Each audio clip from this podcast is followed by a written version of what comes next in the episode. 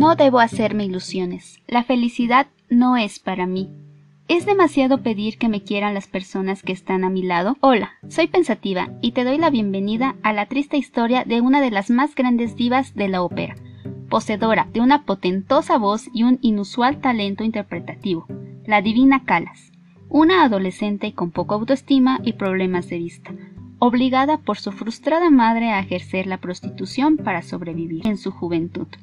Explotada por su esposo y rechazada por su más grande amor, el cual le negó el matrimonio, fue una de las sopranos más cotizadas del pasado siglo. Pero su gran talento no la salvó de morir de amor. Toma asiento y escucha la historia de María Calas. Ven y quédate a dormir conmigo. María Calas. ¿Quién es María Calas? Estoy segura de que tú lo sabes. Te daré una pista. ¿Viste Bohemian Rhapsody? Todo este revuelo de Queen, del EO y todo eso. Claro, y de seguro fuiste uno de los que respondieron que amaban la ópera cuando Rami Malek en su personaje de Freddie Mercury menciona que es amante de la ópera. Yo lo vi, estuve en la sala de cine y vi que más de uno dijeron que amaban la ópera.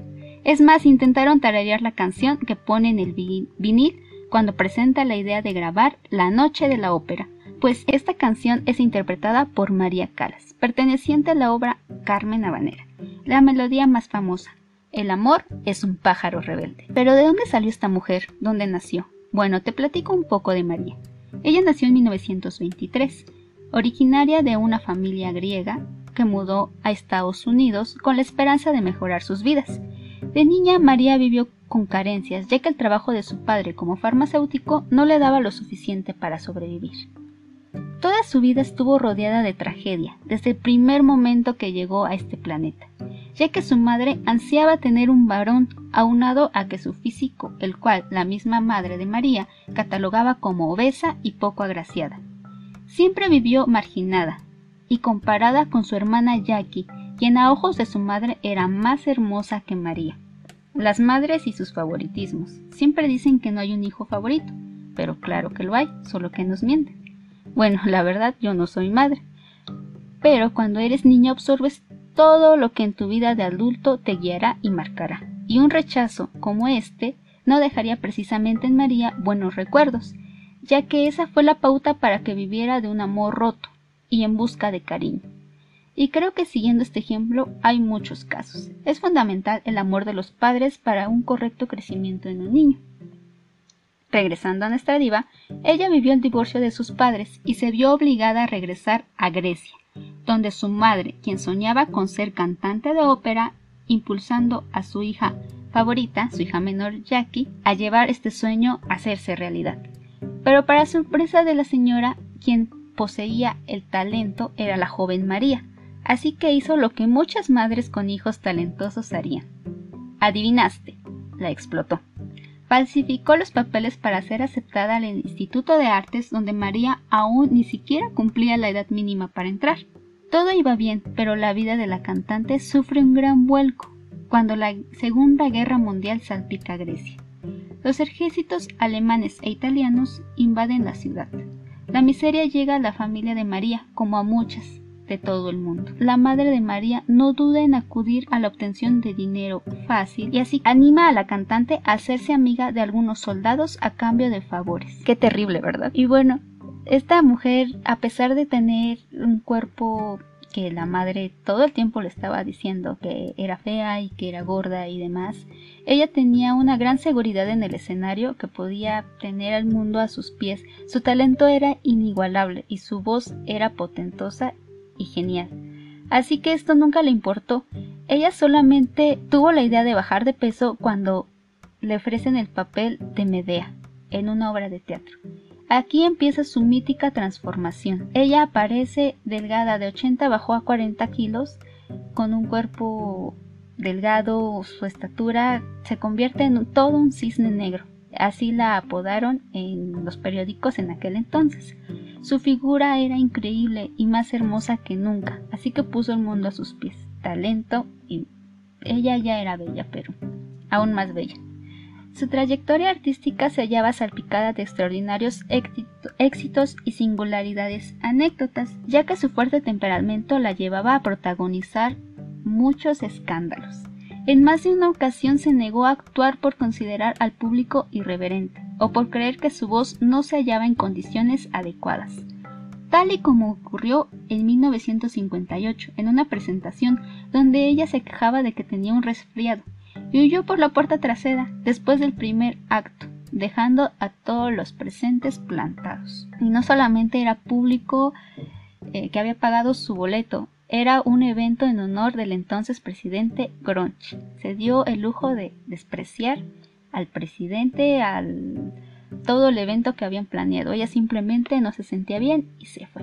¿Cómo catalogas o cómo podrías calificar la actuación o el comportamiento de un artista que deja a su público parado? Como el nombre lo dice, era una diva y su talento era irreemplazable y ella lo sabía muy bien.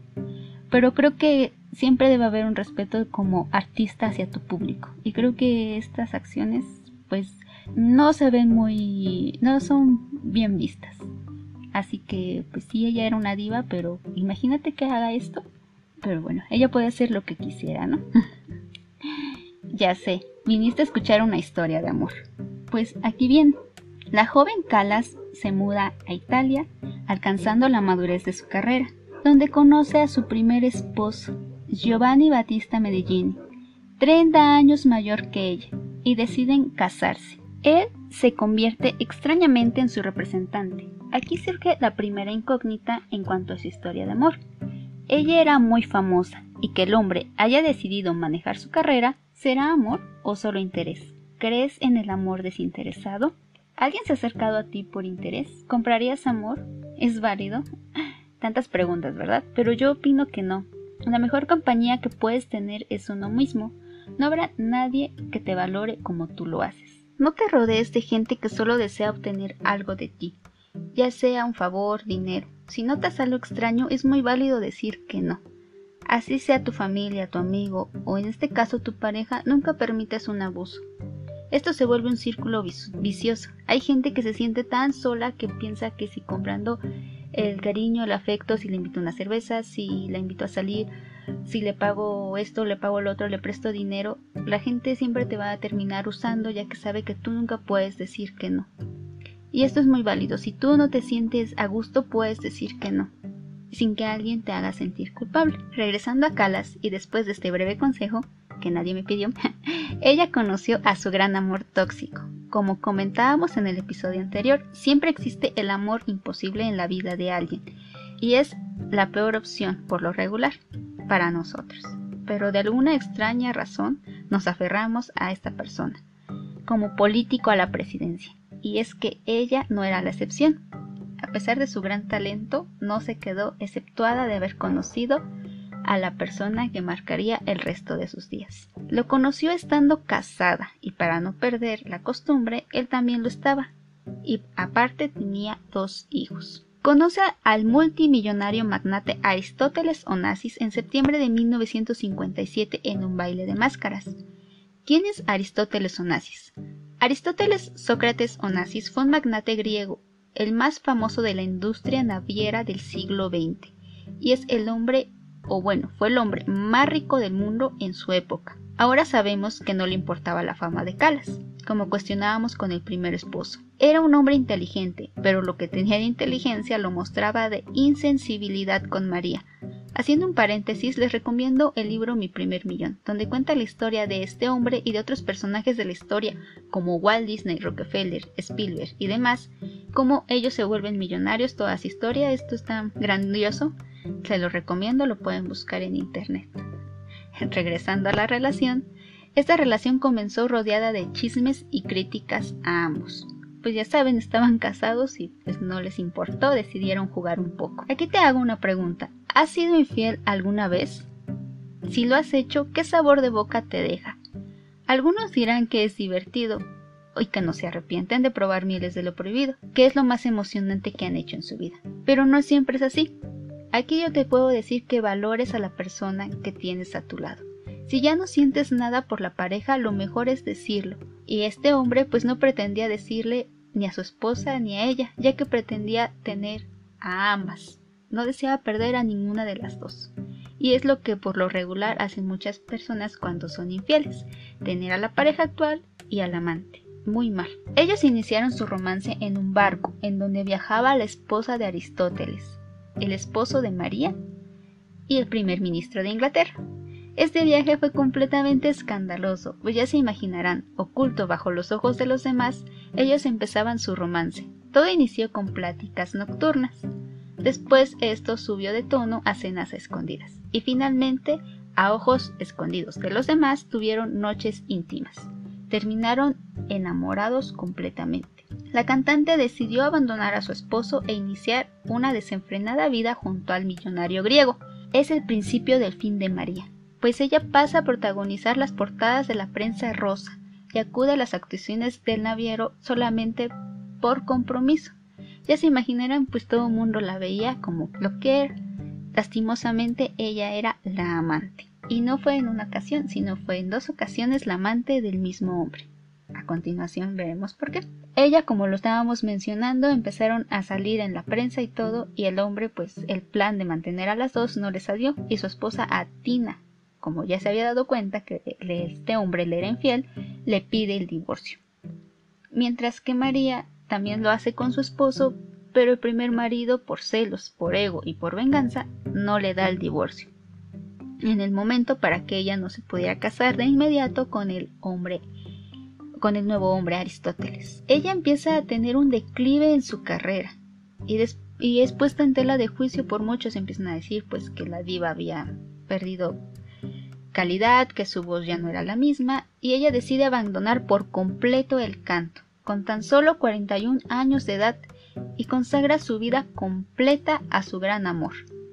Ella le exige formalizar la relación. Ella va y se refugia en el barco de Aristo, como ella lo llamaba, y tratan de comenzar una vida juntos, en donde algunos comentan que él intentó cambiar a la diva, tanto en físico como en forma de ser, algunas fuentes afirman que ella cortó su cabello y cambió su estilo por orden del mismo. También decían que él trataba de lastimar su ego, diciendo que ella cantaba horrible, mientras que otros aseguran que él la incitaba a retomar el escenario. ¿Alguna vez te ha pasado que alguien quiera cambiar tu estilo o tu forma de ser solamente porque diga que no le gusta o no le agrada o simplemente porque él quiere? Muchas veces he escuchado hombres que les dicen a las mujeres cómo deben vestirse o que no se vistan con alguna ropa que ellos consideran provocativa, entre comillas, creo que desde ahí, desde ese momento, empieza a ser notorio que algo andaba mal. Pero a ella no le importaba, ella siempre quiso ser amada, con los estragos que tenía de no sentirse completa, con la comparación que siempre hacía su madre por su hermana, ella lo único que quería era ser amada, quizás lo único que ella buscaba era casarse, tener una familia y ya no regresar a los escenarios. Dentro de este tiempo que ella estuvo recluida, ella quedó embarazada y dio a luz a un niño, el cual falleció a las dos horas de haber llegado a este mundo. Este hecho acompañó dolorosamente a María hasta el final de sus días. Después de haber, abandonado todo por Aristo, como ella la llamaba, lo llamaba, incluido su carrera, el hombre no le pagó con la misma moneda. Algunos escritores, biógrafos de, de, la pareja afirman que ellos iban a irse a vivir a Suecia, que empezaron un plan de irse a vivir allá cuando naciera el niño, de casarse y todo.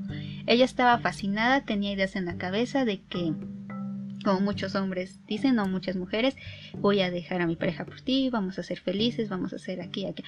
La mujer le cree, pero este hombre le da un vuelco a su vida y de la nada decide casarse con la viuda más famosa de aquella época, Jackie, viuda del presidente Kennedy. Esta ex primera dama pues estaba en la bancarrota y empieza a ver en las pretensiones de Aristóteles pues sus, su salvavidas, su trampolín a no caer en la pobreza. La pareja contrae matrimonio al mes, el mes de octubre de ese mismo año de 1968 en una ceremonia con gran revuelo mediático. Imagínense, toda la prensa, todo el mundo sabía que ellos dos andaban, que eran novios, que, que Aristóteles había dejado a su esposa, este era como de las parejas más notorias y de la nada que pongan que ese mismo hombre se casa con, con otra persona, como que fue un vuelco y no un vuelco para bien. Es muy triste que ella aún estando sufriendo todo el mundo la señalara y la buscara para preguntarle qué es lo que opinaba de este matrimonio. Imagínense el, Si a ti te rompen el corazón, lo único que quieres es ir y encerrarte y no saber nada de nadie. Pero no esta mujer tuvo todavía que dar explicaciones a todo el mundo. Imagínense qué dolor y qué humillación. Si tú cuando te lo hacen y nadie se entera te sientes triste y humillada, ahora imagínate que todo el mundo se enteró de esta traición. Era pues su gran amor, imagínense ella y te rompen el corazón. Muy mal. Podría yo decir que pobre María pero hace poco leí una frase la cual me gustó mucho y quisiera compartirles. Creo que aplica mucho en este caso, y creo que en cualquier caso, pero más en este. Y no es que menospreciemos el dolor del corazón de nadie. La traición es algo horrible, pero cada quien elige el amor que desea recibir o cree merecer. Ella se cegó de amor sin ver lo increíble que era como mujer, y eso nos pasa muchas veces. Nos consagramos tanto a una pareja que esperamos que ellos vean en nosotros lo que nosotros vemos en el espejo. Quizás que vean que somos buenos, que los amamos, que los protegemos, que no necesitan nada de nadie. Pero esto siempre es un error, porque existe la posibilidad de que la pareja sienta seguridad y te vea como un objeto que ya posee, como un celular, como su playera, como su billetera, algo que ya es suyo y que piensa que debe de estar en el mismo lugar donde lo dejó cuando salió de casa. Chicas, chicos, no hagan esto, no piensen que si la persona no pienses que si la persona está dando todo por ti ya es tuyo. Y puedes salir de casa a buscar y probar lo que tú quieras. Lo peor es que si no funciona con la nueva persona, regreses a buscar a la otra persona esperando que esté ahí. Es válido dejar de sentir la conexión con tu pareja. Lo que no es válido es mentirle y usarla. Está bien que te deje de gustar, pero no la engañes o lo engañes. Y por otro lado, no te aferres, es difícil, pero primero estás tú y nadie más. En caso de que la relación se vuelva a dar, porque no existen reglas de que no puedas regresar con alguien. Hay casos donde regresas con tu ex y la relación funciona, se dieron un tiempo y las cosas mejoraron, pero también existe el caso donde regresaron y todo se vuelve un círculo vicioso de regresar, romper, regresar, romper. Lo mejor que puedes hacer es poner tus necesidades sobre la mesa. No existe una guía donde te digan que no puedes volver a amar a la misma persona. Lo que sí debes pensar es qué es lo que quieres, qué es lo que estás dispuesto a aguantar y cuánto tiempo. Yo te puedo decir que no tienes que aguantar absolutamente nada. Si tú no te sientes a gusto o si no te están dando lo que tú quieres recibir, no forces las cosas. Al final del tiempo y regresando a María, creo que me emocioné como si María pudiera escucharme, como si la gran diva le pudiera yo decir no mueras de amor. Pero te lo puedo decir a ti y me lo puedo decir a mí mismo.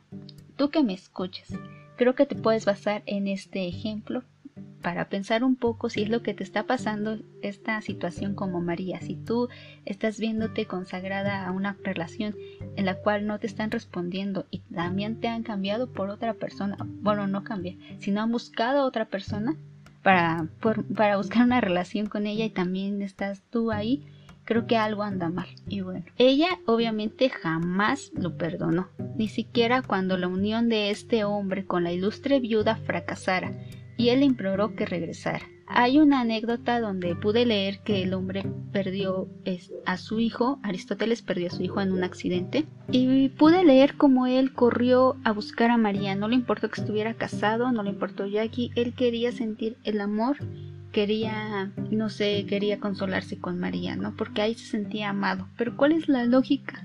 La convirtió nuevamente en la amante y ella tristemente siguió ahí siendo la amante. Ya lo había hecho una vez, lo volvió a hacer. Ella pensó que se iban a casar, por eso dije, la mujer que volvió a ser la amante dos veces. Y ya ven que lo que inicia mal, termina mal en la relación por compromiso fracasó. Alejada del canto, ella intenta redirigir su carrera, hace algunos intentos pero no tuvo mucho éxito. Después imparte clases en una escuela en Nueva York. Pero su suerte está echada y la muerte de esta mujer es una tragedia anunciada. La cantante intenta reponerse pero está completamente hundida. El sentimiento de abandono que adquirió en su infancia vuelve a florecer y en 1970 se rumorea que la mujer intentó suicidarse. Ella es internada en un hospital tras ingerir una sobredosis de somníferos. Ella está presa de una depresión. Que este hombre se haya casado la dejó sumida y abatida en una depresión total. Aristo, poco antes de morir, intentó remediar lo que le hizo en vida. Arrepentido, le dijo que siempre la amó, solo que nunca supo cómo amarla. ¿Cuál es la lógica de esto? Puede que la forma de querer de las personas varíe dependiendo su personalidad, pero no justifica las cosas.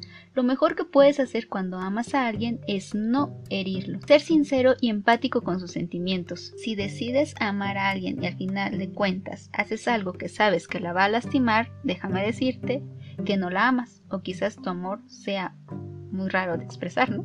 Quizás te guste o esta persona poniendo el ejemplo de María y Aristóteles, a lo mejor a él le gustaba ser amado, que alzara su vanidad, que alguien le dijera que era fantástico. Pero ponte a pensar un poco, ¿le gustaba realmente cómo lo trataban o realmente la amaba? El amor es complejo, no solamente se trata de besos y abrazos. No esperes hasta el final de los días de alguien para decirle que la amaste, para arrepentirte o para pedirle perdón. Si tú le has hecho daño, es válido pedirle perdón y alejarte.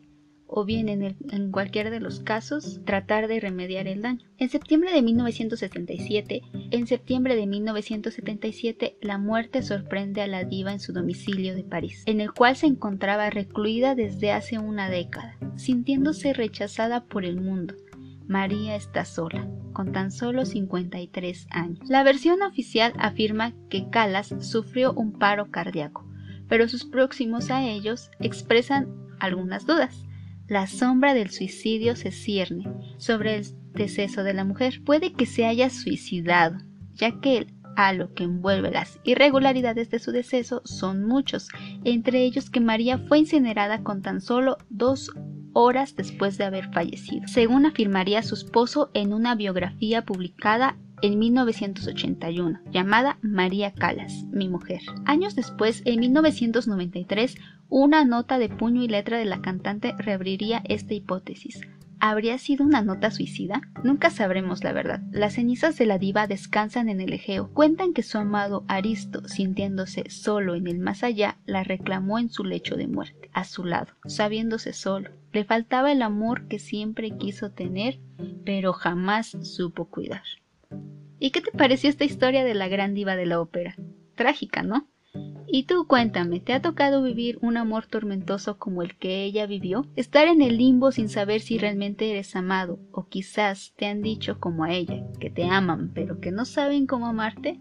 Eso es clásico. Y si es así, no te sientas mal, tú no tienes la culpa de las acciones de otras personas. Solo reflexiona en ti y que las historias te sirvan como ejemplo para evitar un tormentoso amor. Siempre recuerda que no hay nadie más importante que tú.